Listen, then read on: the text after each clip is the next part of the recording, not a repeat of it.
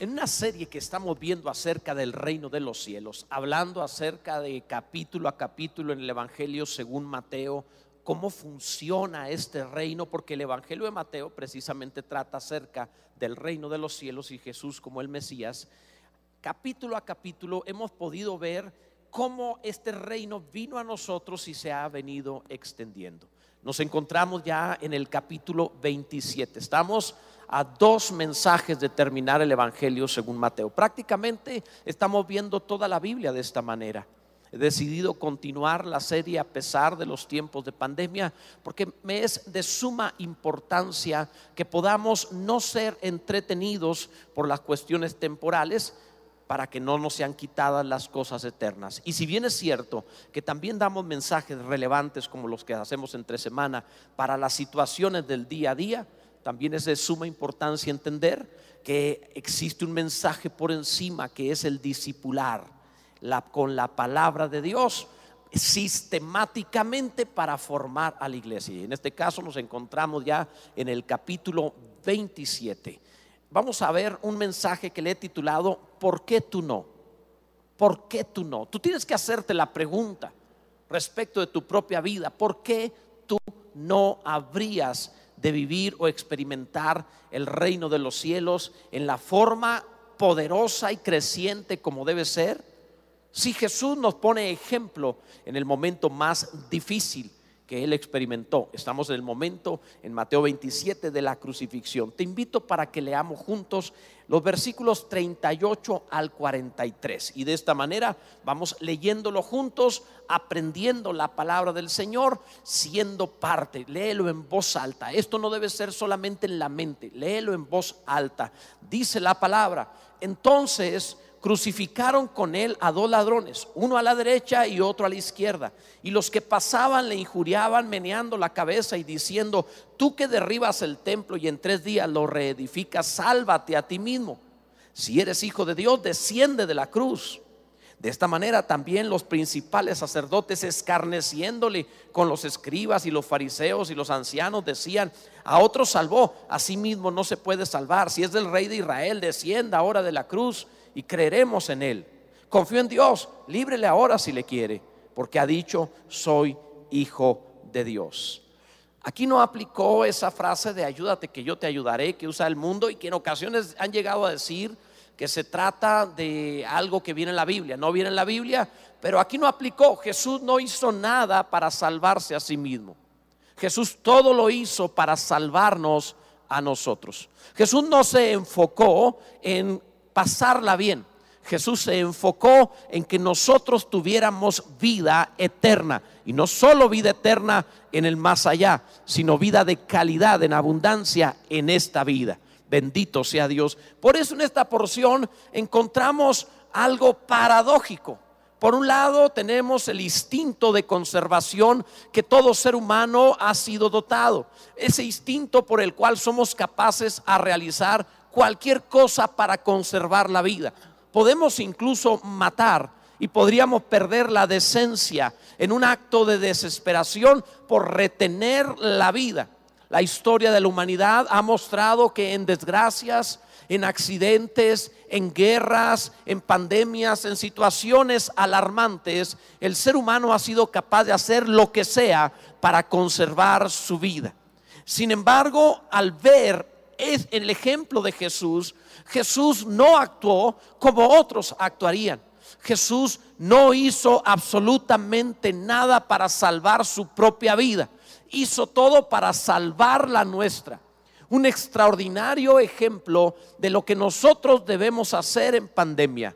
No estoy hablando de no cuidarnos, no estoy hablando de que no tengamos las precauciones debidas propias de, salud, de salubridad o aquello que nos ha sido dado por las autoridades como la sana distancia, como el lavarse las manos, como el tomar un montón de medidas, incluyendo alimentación, ejercicio, etcétera. No me refiero a que no hagamos estas cosas, sino a que tomemos el ejemplo de Jesús para que eh, no solo dedicarnos a protegernos, sino en tiempos de pandemia nos dediquemos para bendecir y ayudar a los demás para que en tiempos difíciles nosotros seamos el factor que hace la diferencia Así como en un incendio todos corren contra las llamas y solo los bomberos van hacia las llamas, Así como en una pandemia todos huyen del virus, a excepción de los médicos que van a los lugares donde atenderán enfermos, la iglesia cristiana no debe ser la que huye escondiéndose, sino la que está al pendiente de cómo están sus vecinos, sus amigos, sus familiares, sus conocidos. ¿Estás bien?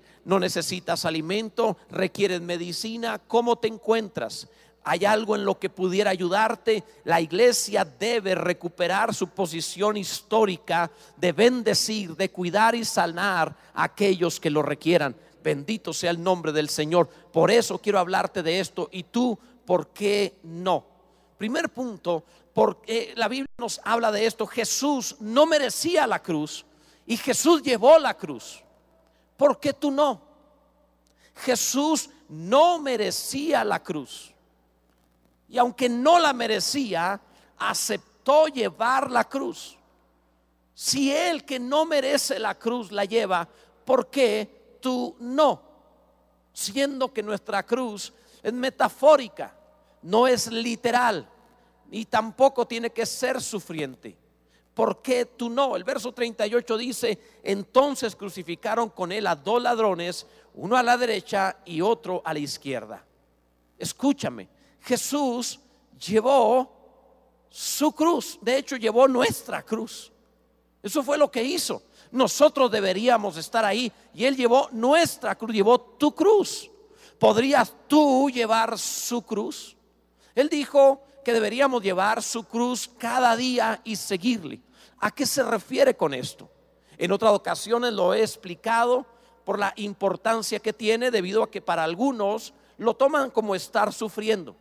Llevo la cruz y me enfermo, llevo la cruz y pierdo el trabajo, llevo la cruz. No, no, no, eso no es llevar la cruz. Llevar la cruz se refiere específicamente a dos cosas de suma importancia, como son amar a Dios y amar al prójimo. Llevar la cruz no es tu cruz, no es tu sufrimiento, es llevar su cruz. ¿Cuál es? Dos cosas nos enseñó sobre todo lo demás. Amar a Dios, un madero que es vertical, que te dice tienes una relación con Dios. Y en esta crucifixión personal tienes una relación para con Dios.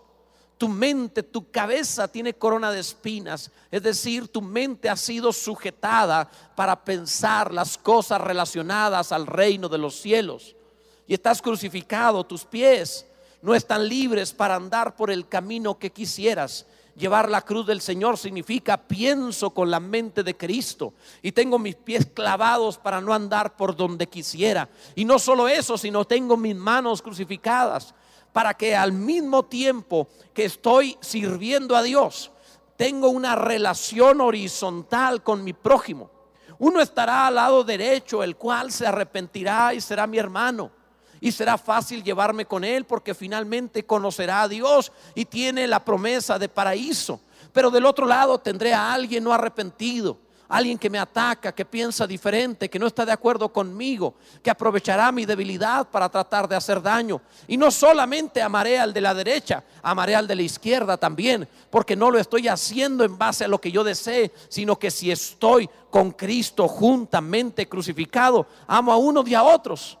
Y puedo amar al no amable. Y puedo bendecir al que maldice. Esto es llevar la cruz. Ahora yo te pregunto, si Jesús no rehuye llevar la cruz y la lleva, que es literal en su caso para muerte, con todo sufrimiento, llevando tus pecados, tu maldición, tu separación con Dios, tu condenación, toda enfermedad, toda dolencia y todo lo malo, pobreza incluso, sobre su cuerpo en la cruz, ¿por qué no habrías tú llevar sobre tu vida, viviendo, no muriendo en el sentido literal, sino en tu vida el amar a Dios y al amar al prójimo como a ti mismo? También tú puedes hacerlo. Te fue dado algo mucho más fácil. ¿Por qué tú no habrías de llevarlo? Así que mi invitación para ti es, lleva su cruz. Segundo, Jesús no merecía la injuria y la llevó. Él no merecía que se hablase contra él y lo soportó. ¿Por qué tú te ofendes? ¿Y por qué te ofendes incluso con tanta facilidad? Si Jesús, que no debería llevar sobre sí la injuria, lo soportó, ¿por qué tú te ofendes? Dice el verso 39, los que pasaban le injuriaban meneando la cabeza. La palabra injuriar en griego es blasfemeo, es decir, blasfemia. La gente que pasaba, los espectadores, los que iban de camino, ni siquiera eran los enemigos declarados, eran los morbosos espectadores que andaban por allí. Y ellos gritaban blasfemando y meneaban la cabeza, negando, desaprobando al que Dios había aprobado. Es increíble que los que no tienen nada que ver siempre sienten que tienen que opinar.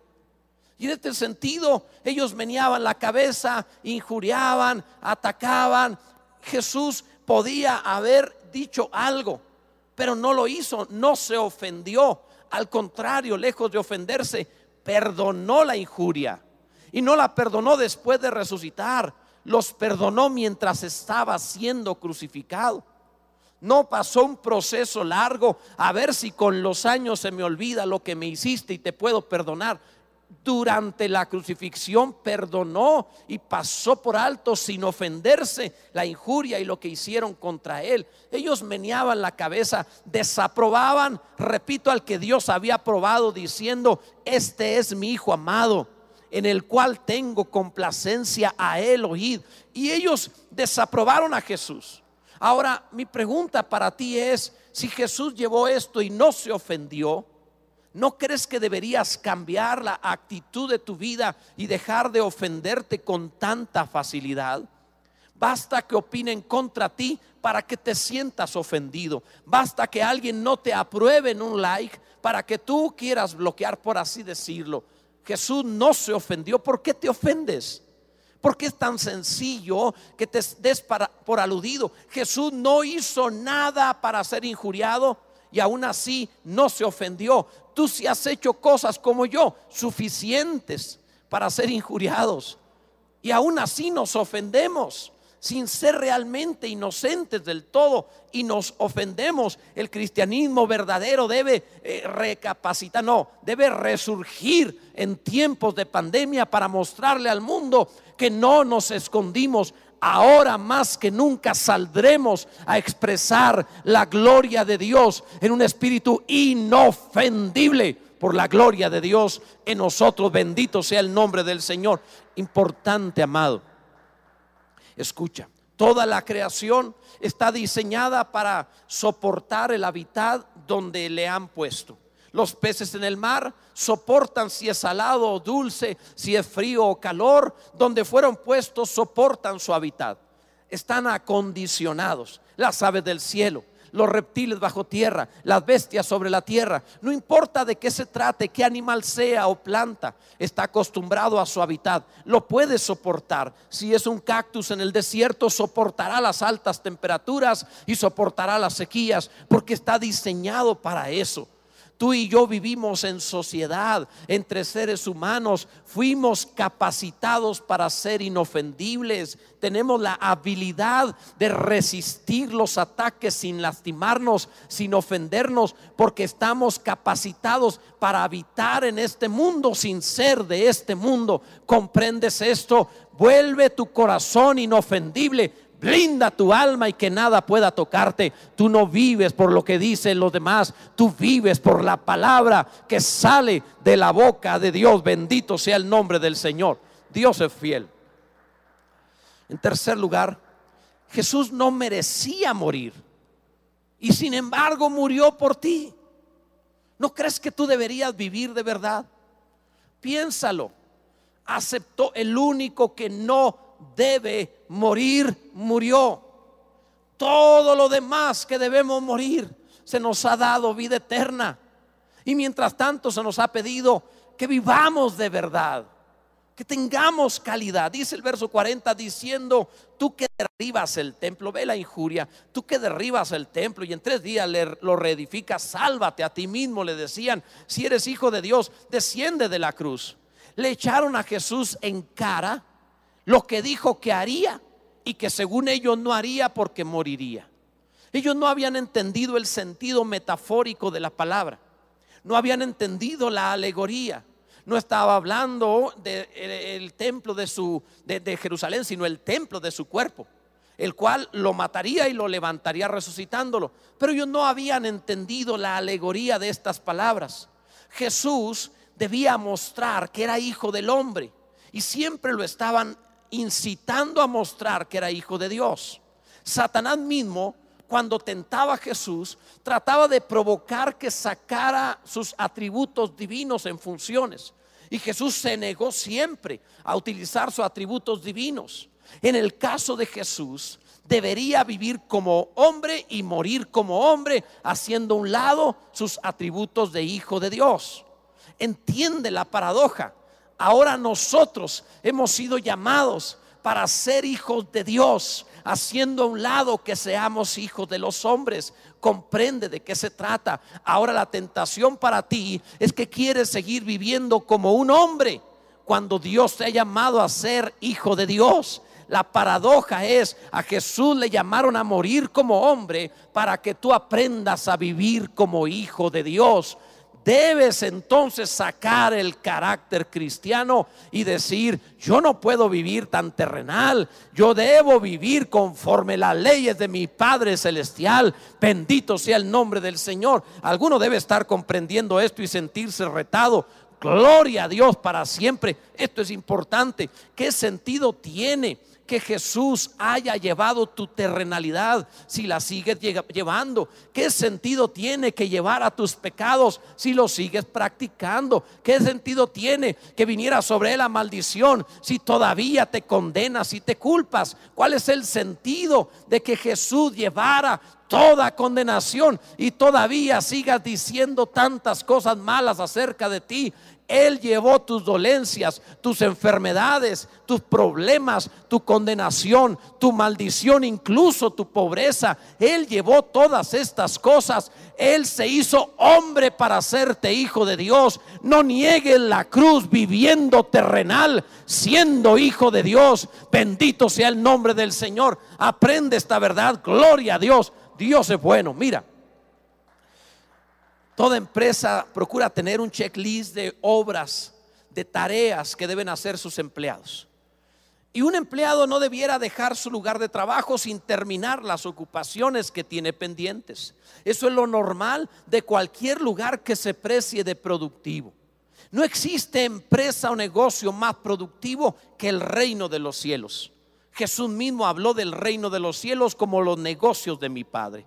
Y es extremadamente productivo también tiene un checklist de obras que tú y yo tenemos que realizar. No puedes, no debes morirte sin haber concluido las obras que fueron preparadas de antemano para que anduvieses en ellas.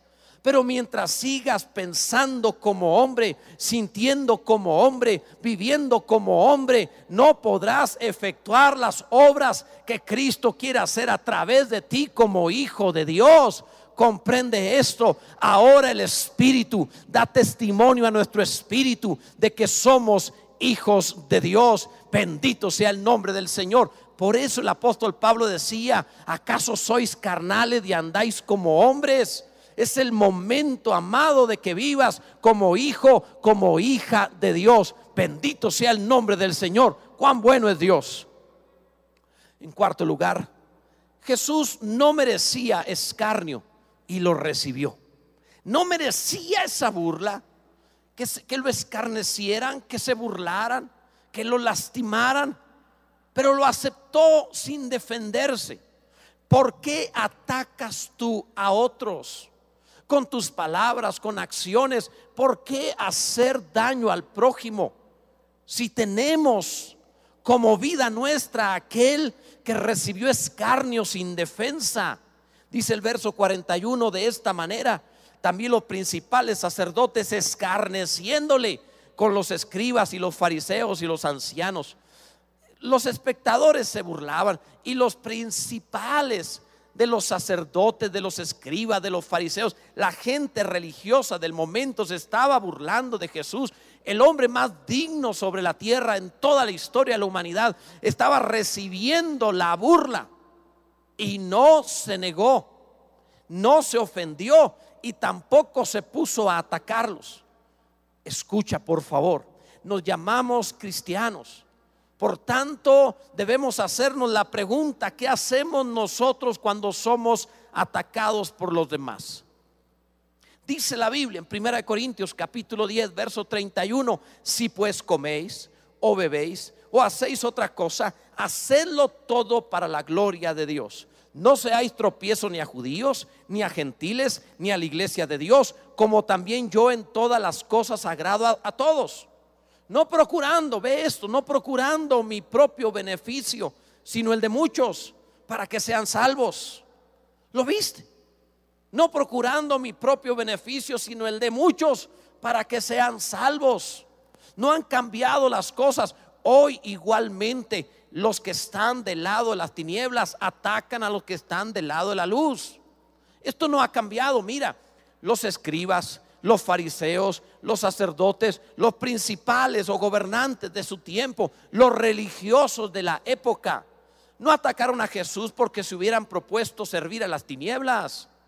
No es que dijeran ellos, queremos ser del diablo y condenarnos, ataquemos al Mesías. No, ellos creían que estaban haciendo servicio a Dios. Jesús mismo lo dijo, que habrían de perseguirlo pensando que servían a Dios. Pero aunque creían servir a Dios, el hecho de atacar a otros los había puesto del lado de las tinieblas en la historia. Por eso mi pregunta para ti, ¿Eres atacado o el que ataca? Porque si tú eres el que ataca, tú te encuentras del lado de las tinieblas.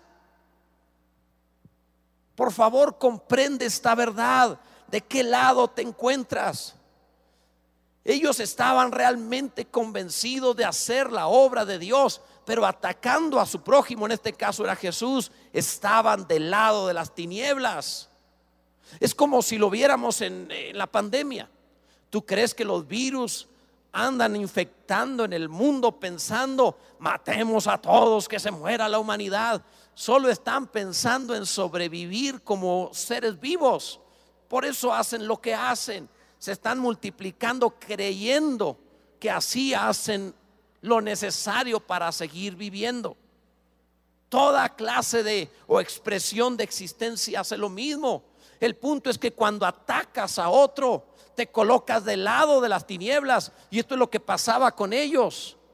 Y también pasa con algunos que conociendo la Biblia, que siendo creyentes de dogma o de religión, atacan a su prójimo con la lengua, con las acciones, con denuncias, demandas, con ataques, con videos, con lo que sea. Y cuando atacas, te colocas del lado de las tinieblas. Tú y yo no debemos caer en esto, debemos pensar, yo quiero estar del lado de Jesús. Si el hombre más digno de la historia decidió recibir aquello sin ofenderse y no atacar en consecuencia para mantenerse en la voluntad divina, tú y yo podemos hacer lo mismo. Sea Dios, verás. Gloria al nombre de Jesús para siempre. Bendito sea Dios. Deberías en tu lugar ahí en, en casa adorar y bendecir y exaltar al Señor porque Dios es bueno. Bendito sea Dios. Jesús, Jesús no quiso salvarse y no quiso salvarse a sí mismo para salvarte a ti. Todo esto que Él no quiso hacer por sí mismo lo hizo a favor tuyo. Puedes salvar a otros también. De verdad, amado. Jesús decidió no salvarse a sí mismo para salvarte a ti. Estoy hablando que en la cruz podía cuando Él quisiera salir de allí. En el momento que quisiera. Por virtud propia, Él podría haberse retirado de la cruz. Es más, la muerte no podía tocarlo. Por cuanto Jesús no había pecado, Él debía entregar el Espíritu. El Espíritu nunca se le saldría. Él tenía que entregarlo. Él debía darse a morir porque no podría morir. Nadie podía quitarle la vida. Él tenía poder de ponerla y de volverla a tomar. Y él teniendo esta virtud, decide no salvarse a sí mismo en el sentido de la muerte para salvarnos a nosotros de la eternidad o la condenación eterna. ¿Por qué tú no decides también salvar a otros? Dice el verso 42 que le injuriaban, a otros salvó mismo no se puede salvar. Si es el rey de Israel, descienda ahora de la cruz y creeremos en él. Lo acusaron de no poder salvarse sin saber que estaba haciendo eso para salvarlos a ellos. Siempre podía, pero lo hizo para salvarnos. Si Jesús hubiera querido salvarse a sí mismo, tú y yo seríamos dignos de miseria y conmiseración. Estaríamos condenados a la ira eternamente. Sería terrible. Qué locura le estaban pidiendo. El pueblo estaba, que pasaba por ahí meneaba la cabeza, le injuriaba. Los escribas, los fariseos, los principales también hablaban contra él burlándose. Los soldados hicieron escarnio. Fue un momento horrible, pero ¿qué hizo Jesús? Escogió no salvar salvarse a sí mismo, no defenderse para salvarnos a nosotros. La propuesta ahora es que en medio de la pandemia tú no serás de los que andarán en pánico, escondidos, todo lleno de miedo, pobre de nosotros, ¿qué vamos a hacer? Auxilio, el fin del mundo, viene el diablo. En lugar de portarte de esa forma, Tú serás el que tome el teléfono, le llame a su vecino y le diga cómo se encuentra, están todos saludables, desea que le traiga eh, mandado para que no tenga que salir. ¿Está alguno enfermo? Puedo ir a la farmacia y traérselo. ¿Qué necesitan? Eres tú el que debe estar al pendiente de tu prójimo, de tu hermano, de tu familiar, de tu amigo y ver cómo la están pasando. Alguien está en un momento difícil. Tú no eres de los que huyen. Recobremos la posición histórica que la iglesia ha tenido a lo largo de la historia de la humanidad. Repito, que es una historia de protección. Nosotros somos los médicos de hospitales por eh, tradición a lo largo de los siglos en medio de la pandemia. Amados, tú y yo no somos de los que se asustan. Tú y yo somos de los que protegen, de los que cuidan, de los que bendicen, de los que ayudan. Tú y yo somos la iglesia de Jesucristo. Estamos aquí no para salvarnos a nosotros, sino para salvar a otros, amado, en el nombre glorioso que es sobre todo nombre, el nombre de Jesucristo. Bendito sea Jesús para siempre. Es patético que un cristiano esté cuidándose con miedo sin ayudar a nadie más. Cuídate, pero ayuda, salva, protege a otros. En sexto lugar, Jesús confió en Dios. En medio de la cruz confió en Dios. Confía tú también en Dios. Confía, dice el verso eh, final del pasaje que leímos, confió en Dios. Se burlaban diciendo, líbrele ahora si le quiere, porque ha dicho soy hijo de Dios. Comprende esto, Jesús confió en Dios para soportar maldiciones, burlas, escarnio y muerte. ¿Puedes tú confiar en medio de una vida? No te estoy diciendo que confíes en Dios colgado en una cruz. Jesús sabía, voy a morir. Nada me va a quitar de encima el pecado de todos los tiempos, de todos los hombres. La maldición y enfermedad me separaré del Padre por este tiempo. No voy a perder ese terrible dolor, lo tengo que sufrir. Lo sabía y siguió confiando en Dios, que a pesar de todo el Padre era digno de confianza. No puedes confiar en Dios no preocupándote. No te preocupes, no te angusties no pierdas el sueño, tranquilo. Conserva tu fe, tu entusiasmo, tu alegría. Pues no nos está pidiendo la palabra de Dios confiar en Dios en medio de una cruz tortuosa, terrible, sino confiar en Dios viviendo en medio de pandemia, pero viviendo, bendito sea Dios, y teniendo oportunidad de reír y de alegrarse y de pasarla bien. ¿Cómo no habríamos nosotros de confiar no se nos está pidiendo confiar hasta la sangre, solo confiar en esta vida. Gloria a Dios. Ellos dijeron, líbrele Dios si le quiere. Dudaban que el Padre amara al Hijo. Y decían, si no lo salva, no lo ama. Qué increíble forma de pensar. ¿Cómo pueden dudar que el Padre ame al Hijo? Precisamente por amor es que existe la cruz. Lo voy a decir de otra manera.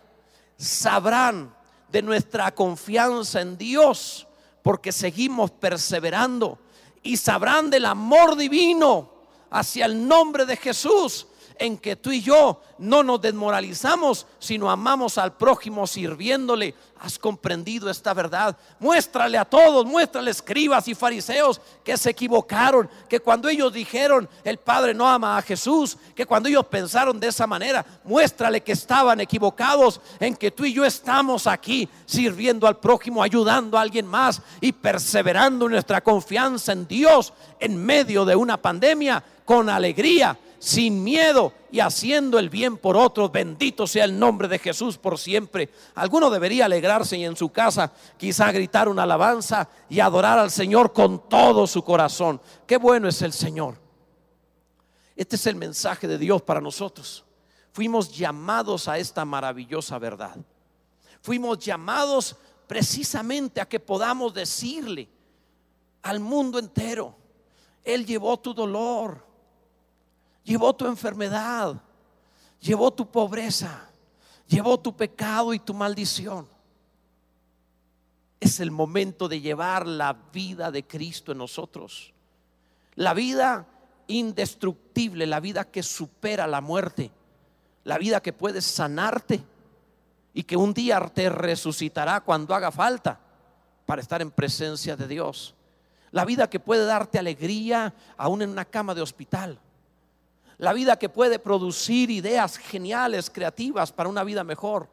La vida que restaura hogares, que transforma vidas, que cambia pecadores en santos. La vida, repito, indestructible de Jesucristo. ¿Por qué no me acompañas orando a Dios y aplicando lo que hemos visto respecto de la cruz? Para que podamos vivirlo también nosotros y podamos experimentar esta maravilla y esta gloria de manera práctica en nuestra vida. Repito, la forma práctica es, confía, no te preocupes. Dos, muestra el amor de Dios sirviendo a tu prójimo. Hagámoslo en el nombre de Jesús. Ora ahí en tu lugar, en tu vida, y en tu familia. No lo hagas sentado. Ponte en pie y dile a Dios, Señor, con todo mi corazón me pongo ante ti rogándote que esta gloriosa vida que resucitó a Jesús que lo levantó de entre los muertos, ahora vivifique nuestros cuerpos para ser saludables, llenos de, toda, de todo vigor, de toda fortaleza, para que nosotros pueda manifestarse esta vida que ama al prójimo, que ayuda al necesitado, que hace la diferencia en este mundo. Nosotros sí respondemos a tu pregunta, ¿por qué tú no? Hoy te respondemos, yo sí, Señor. Con todo el corazón, yo sí, Señor. En el nombre de Jesús, yo sí, Señor. Gracias te damos por Jesucristo nuestro Señor.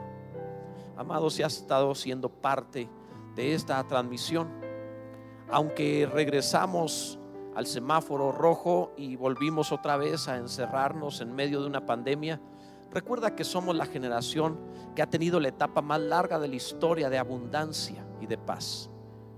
Nunca la historia de la humanidad ha tenido tanta abundancia y riqueza. Nunca la historia de la humanidad estuvo con el problema de sedentarismo y sobrepeso como estas generaciones. Desde la Segunda Guerra Mundial a la fecha, no habíamos tenido nada mundial tan grave. Y de la Segunda Guerra Mundial hacia atrás, el mundo estuvo viviendo terriblemente con el 98% de la población del mundo en pobreza extrema. Pasamos la historia más larga de bendición y de abundancia. No sabíamos lo felices que éramos, pero podemos seguirlo siendo. Te invito para que esta etapa que estamos viviendo no sea parteaguas para tu mal ni para depresión. Confía. Es un problema que superaremos. Estamos diseñados para vencer también esto. Fuimos diseñados para ser en Cristo más que vencedores. Y cuando todo haya pasado, que estés tú contado no entre los que lloraron y que se autocompadecieron, sino que estés tú en la lista de los que ayudaban a los demás. Que Dios te bendiga abundantemente en Cristo Jesús. Amén.